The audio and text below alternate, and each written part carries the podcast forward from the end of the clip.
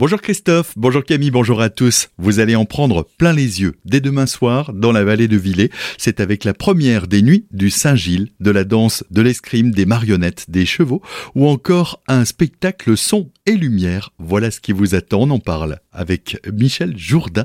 Il est le président de l'association des Cavaliers du Rêve. On aura de la danse euh, avec euh, l'équipe d'entre elles. Nous aurons également de l'escrime artistique et puis on aura également un groupe très particulier, ce sont les Pamtaba, ce sont des gens qui viennent du Burkina Faso et qui sont percussionnistes, mais aussi ils viendront avec des marionnettes à fil et également des marionnettes géantes qui font plus de 4 mètres. Nous aurons également les Cavaliers du Rêve qui présenteront un tournoi de chevalerie et puis nous aurons tout un groupe de cavaliers qui nous feront de la voltige équestre dès la tombée de la nuit. Un spectacle son et lumière d'une heure à peu près avec une centaine de figurants et 20-25 cavaliers. On aura une histoire que je ne vais pas citer maintenant, mais euh, les répétitions laissent percevoir des choses vraiment très très sympathiques. Victime de son succès, plus aucune place n'est disponible en ligne, mais quelques places pourront tout de même être vendues à l'entrée du site au tarif de 12 euros, selon les disponibilités des propos recueillis par Solène Martin.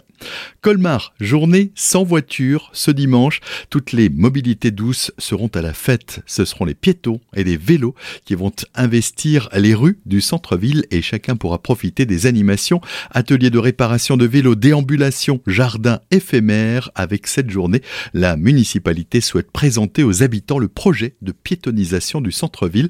Les colmariens pourront ainsi découvrir une ville apaisée, arborée, sans voiture, dans le centre historique. Vous avez rendez-vous vous à 11h place rap à pied ou à vélo pour le lancement de cette journée avec une surprise de taille à la clé. Avec l'arrivée de l'été, gare à où vous mettez les pieds en Alsace. 86 000 hectares ont été dédiés aux prairies naturelles. Ces surfaces en herbe essentiellement destinées à l'alimentation des animaux sont souvent maltraitées du fait de l'activité humaine peu reconnus. Des personnes mal renseignées ou irrespectueuses peuvent en dégrader les sols. C'est ce qu'explique Cécile Harry, conseillère montagne à la Chambre d'agriculture d'Alsace. On l'écoute. Il y a un peu un manque de reconnaissance qu'une prairie, c'est une culture agricole qui va être là pour nourrir des animaux, soit en pâture, soit pour produire du foin pour l'hiver, pour pouvoir les nourrir et ensuite avoir des produits de qualité. Donc euh, finalement, les lieux d'affluence, les pistes cyclables, quand il va y avoir des manifestations, il y a cette manque de reconnaissance et du coup les gens la considèrent pas comme une culture, peuvent la traverser avec des chiens, peuvent faire des pique-niques. Donc tout ça c'est un travail qu'on essaye de réaliser quotidiennement sur la sensibilisation du grand public pour montrer le rôle d'une prairie, c'est le garde-manger des animaux pour ensuite nous nous nourrir, qu'il faut respecter la tranquillité de ces animaux, leur bien-être, de ne pas jeter les déchets partout puisque finalement après on peut les retrouver dans le foin où les animaux peuvent les manger. La qualité d'une prairie se fait aussi ressentir sur celle du produit final fromage ou viande. Ils en seront plus goûtus et plus sains.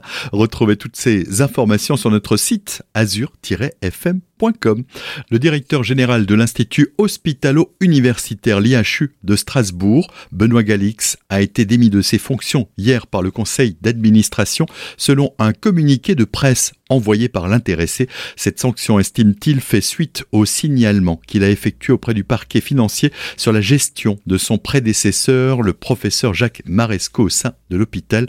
Ces faits avaient déjà été en partie relevés par l'inspection générale de l'éducation, du sport et de la dans un rapport d'audit daté d'octobre 2020.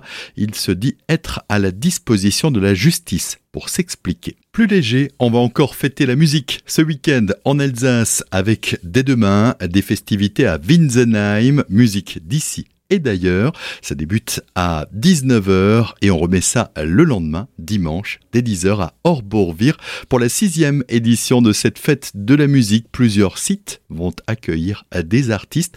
Bien sûr, toutes les idées sorties, vous les retrouverez sur notre site azur-fm.com.